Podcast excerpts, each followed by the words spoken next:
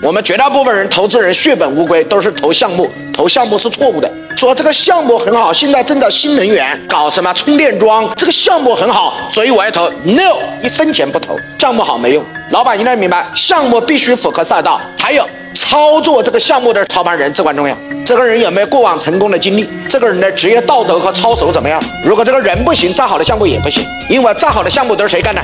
人干的。项目好没用，项目好太多了。我们很多老板之所以悲哀，就是投项目，这是错误的。投资必须分两个赛道和操盘人，两个各占百分之五十。人行，但赛道不行也不能投。为什么？因为人的能力再牛逼，如果不符合赛道和趋势，他的能力是无法成倍数的增长，不可以。比如说你今天的直播电商，可以把一个人的能力放大十倍、一百倍、一千。倍，为什么？因为人在借助赛道、借助工具，就可以把他的能力爆发出来。